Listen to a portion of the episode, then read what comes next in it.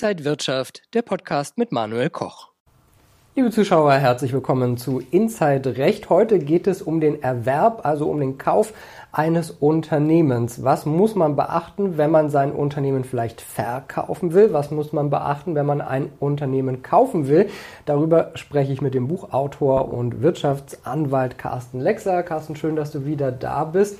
Klingt nach einem sehr umfangreichen Thema, wo man auch wieder wahrscheinlich sehr viel beachten muss. Absolut. Es gibt zum einen rechtliche Aspekte, aber dann natürlich auch die Situation als solche, also die wirtschaftliche Situation bei einem Unternehmenserwerb. Und das zusammen kann eine hochexplosive Mischung sein. Und wir haben auch einen Gast, Tobias Gillen, der hat äh, schon auch mehrere Unternehmen gekauft und über seine Erfahrungen, da sprechen wir jetzt. Und aus Köln zugeschaltet ist mir jetzt Tobias Gillen. Er ist Medienunternehmer, Geschäftsführer von Basic Thinking und Finanzentdecker. Und er hat auch schon verschiedene Medienunternehmen gekauft. Was wichtig ist beim Erwerb eines Unternehmens, besprechen wir jetzt auch. Tobias, äh, schön, dass du dir die Zeit nimmst. Erstmal herzlich willkommen. Vielen Dank, Manuel. Ich freue mich. Was sind denn so deine Erfahrungen? Äh, also ich habe beides schon erlebt äh, bei Firmenübernahmen. Einmal war es sehr einfach und unkompliziert, einmal sehr komplex und langwierig. also ich kann tatsächlich von beiden äh, extremen Berichten, habe natürlich auch schon Übernahmen abgebrochen äh, und Übernahmen wurden auch mit mir schon abgebrochen. Äh, das heißt, ich kann aus jeder Perspektive, glaube ich, heute ein bisschen was beisteuern. Was überlegt man sich denn so am Anfang, wenn man ein Unternehmen kaufen will? Was macht man sich da so im Vorfeld klar und woran kann es denn vielleicht auch scheitern? Mhm. Also ich glaube, jede Übernahme ist immer anders. Ähm, wir haben, wie gesagt, schon, schon mehrere Medienmarken auch zugekauft. Einmal war zum Beispiel bei uns die Überlegung, dass wir ähm, uns thematisch breiter aufstellen wollen und dann vor der Frage standen, ob wir das selber mit unseren eigenen Mitteln machen wollen oder ob wir einfach ein Unternehmen zukaufen. Die Frage haben wir dann aus wirtschaftlichen Gründen damit beantwortet, dass es für uns mehr Sinn macht, eine Firma zuzukaufen. Das heißt, hier ging es dann um Diversifikation und äh, uns einfach breiter aufzustellen. Wir haben aber zum Beispiel auch schon äh, mal die Chance bekommen, ein Konkurrenzunternehmen zu übernehmen. Da sind wir äh, mehr oder minder so reingestolpert, ähm, haben die Chance aber dann trotzdem ergriffen. Auch das kann eine Motivation sein. Also es gibt verschiedene Überlegungen, Motivationen hinter jedem Kauf und jeder Kauf ist immer anders. Ja, nicht immer geht der Erwerb dann gut. Du hast es ja äh, gerade schon gesagt. Welche Erwartungen spielen da eine Rolle? Gibt es irgendwie, findet man in Leichen im Keller sozusagen irgendwas Unvorhersehbares? Woran ja, kann man dann, kann so eine Übernahme dann scheitern? Ja, also auch das ist natürlich genauso unterschiedlich wie die Gründe, warum es überhaupt zu einer Übernahme kommt. Ähm, ich glaube, die, die, die Hauptgründe sind eigentlich, wenn kein guter kein, kein guter Dialog stattfindet zwischen den beiden Parteien und dann am Ende, wie du sagst, irgendwelche Leichen im Keller rauskommen, ähm, von denen am Anfang noch nicht die Rede war. Das schwächt erstens das Vertrauen und zweitens sorgt es für ein ganz schlechtes Bauchgefühl bei der Sache. Ähm, dann sind natürlich auch monetäre Gründe immer so ein Faktor, weil äh, ich als Käufer zum Beispiel nicht immer genau den emotionalen Wert hinter einem Unternehmen sehen kann, wie das der Verkäufer macht. Ähm, und teilweise sind dann da Erwartungshaltungen an den Verkauf geknüpft seitens des Verkäufers, die ich als Käufer einfach nicht erfüllen kann, weil es dann für mich finanziell keinen Sinn mehr macht.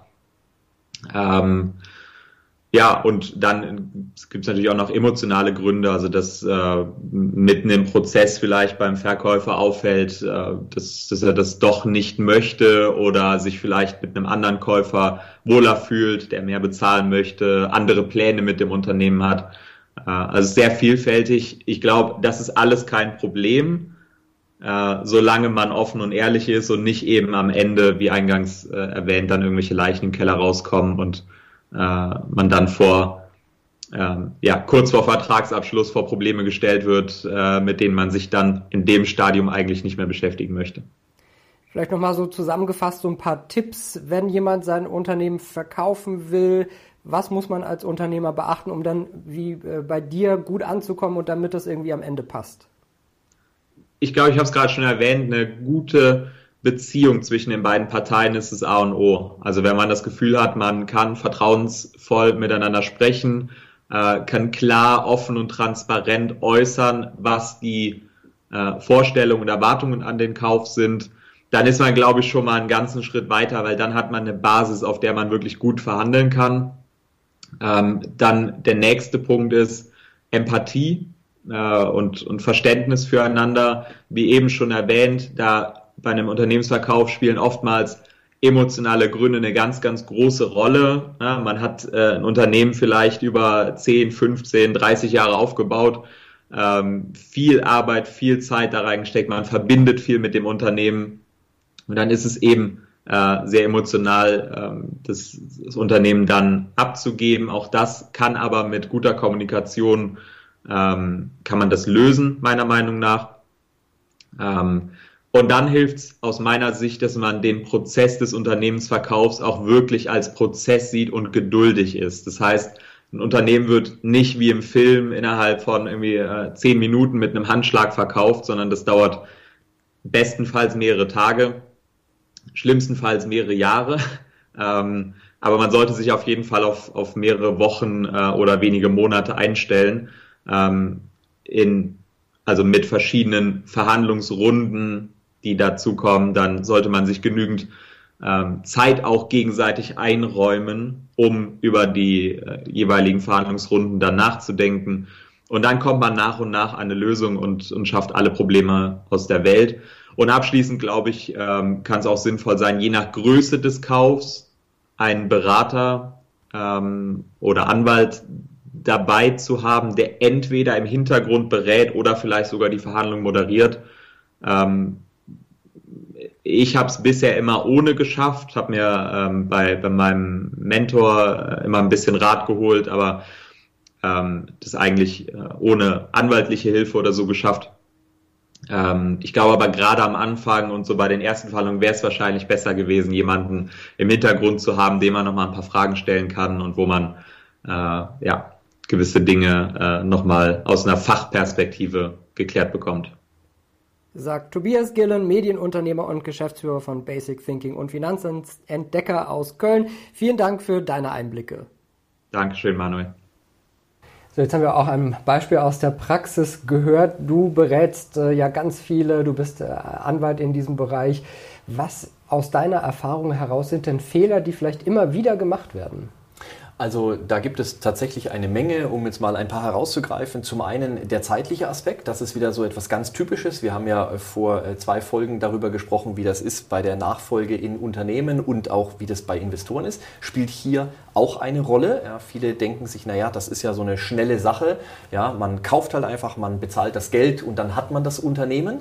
Äh, ganz so einfach ist es nicht, äh, denn man darf ja nicht vergessen, so ein Unternehmen ist ja ein Konstrukt, äh, bei dem einiges dranhängt. Lieferanten, Kunden, äh, Vertragswerke, äh, sei es nur so simple Sachen wie, wie Leasing und so weiter. Ja? Und da muss man sich ja überlegen, was passiert damit? Geht das alles direkt auf den Käufer über, also auf den Erwerber, oder muss man das einzeln übergehen lassen? Dann natürlich die Frage, was kauft man? eigentlich? Ja, ähm, das äh, geht oftmals so unter, aber kauft man zum Beispiel die Anteile eines Unternehmens als solches, also beispielsweise GmbH-Anteile, oder kauft man die Assets raus, also sprich das, was in dem Unternehmen drin ist. Und das wären dann tatsächlich die Mitarbeiter, das Know-how, Patente, Leasingverträge, ja Kundenverträge, was weiß ich, lauter solche Sachen, Einzelsachen eben. Und wenn es das Letztere ist, dann wird das Ganze natürlich ungleich komplizierter.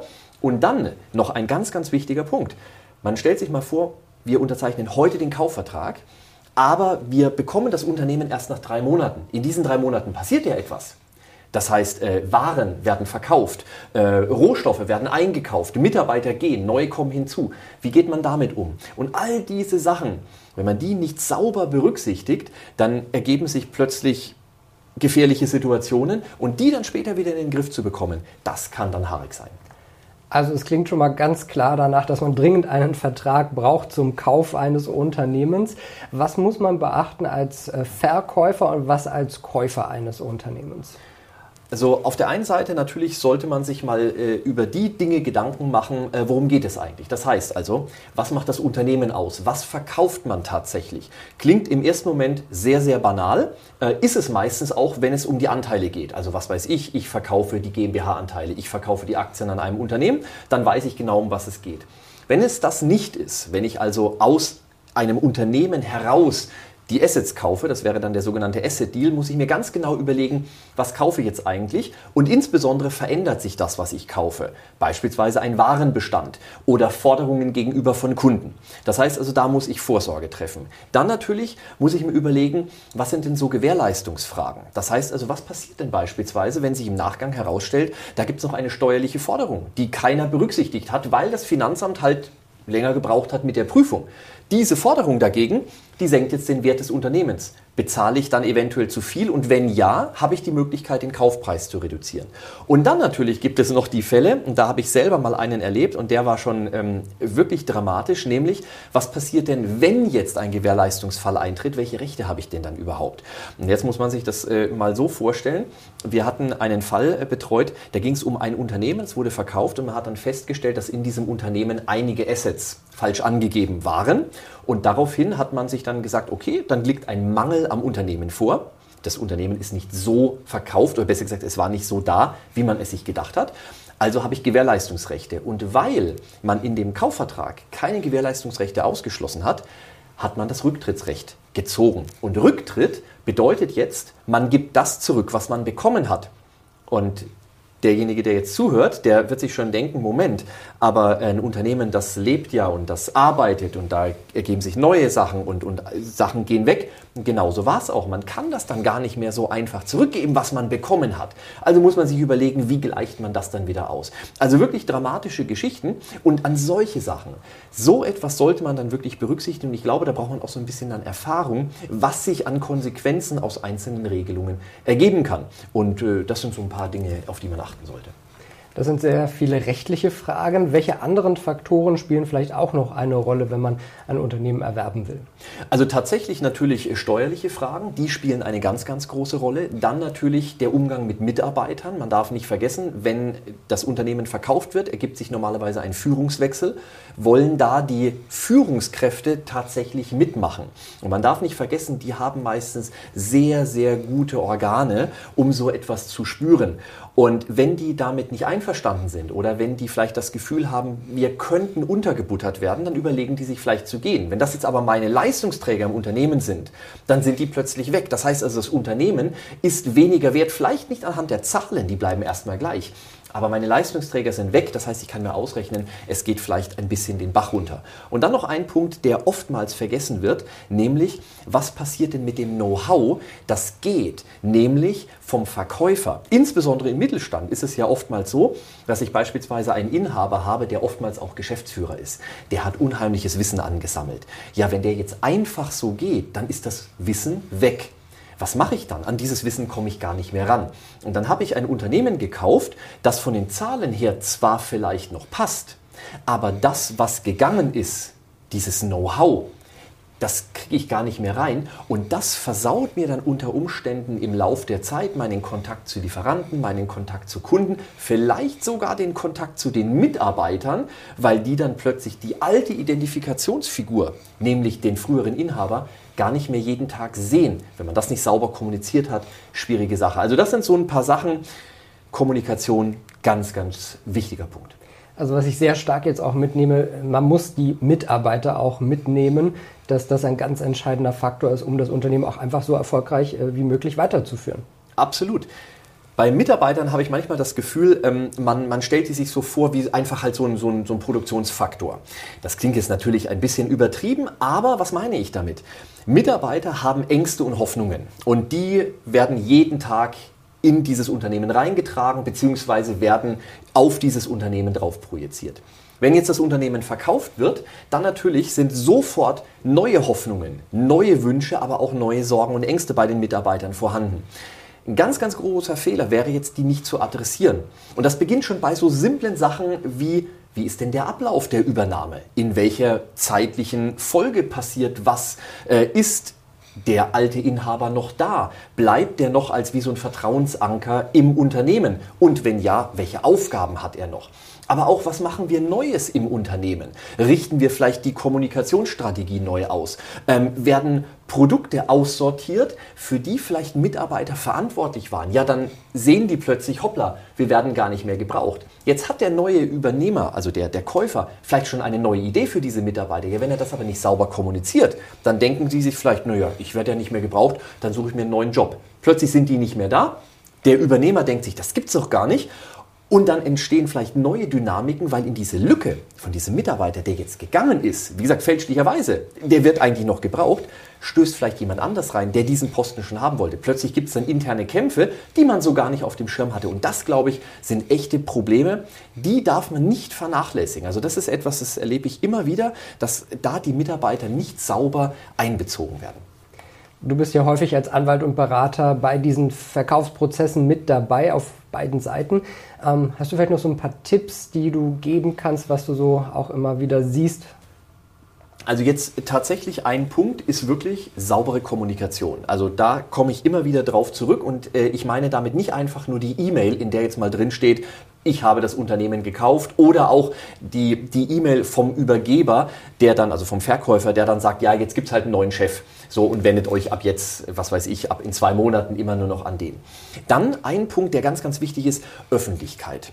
Die Öffentlichkeit, die will auch informiert werden, insbesondere wenn es ein Unternehmen ist, das vielleicht an dem Ort einen besonderen Stellenwert hat. Das erleben wir ja ganz, ganz häufig. Wir haben sehr viele Hidden Champions in Deutschland, die sitzen dann irgendwo auf dem Land draußen und dort haben sie eine gewisse Berühmtheit, eine gewisse Bekanntheit, sind vielleicht der Hauptarbeitgeber und so weiter. Dort sollte man dann auch sauber kommunizieren bei den entsprechenden Stakeholdern. Und das müssen nicht immer Gesellschafter sein.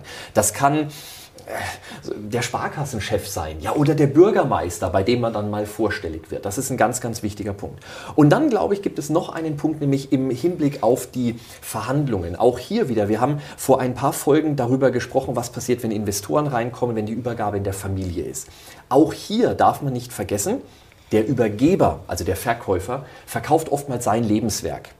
Das heißt also, man sollte sich überlegen, ob man das nicht weiterhin würdigt. Und da gibt es vielfältigste Möglichkeiten, dass der noch einbezogen wird. Vielleicht nicht unbedingt in Entscheidungen, aber beispielsweise bei einem Fest. Ich habe viele Mandanten, die haben immer so ein jährliches Fest.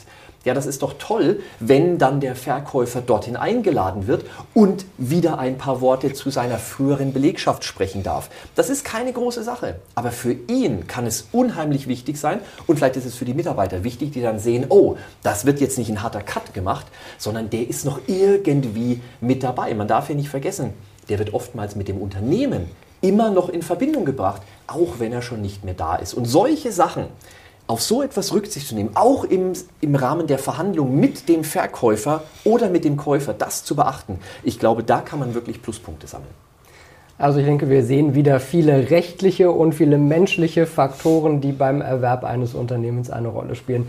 Vielen Dank an Carsten Lexer, Buchautor und Wirtschaftsanwalt und danke Ihnen und euch, liebe Zuschauer, fürs Interesse an Inside Recht. Bleiben Sie gesund und munter, alles Gute und bis zum nächsten Mal.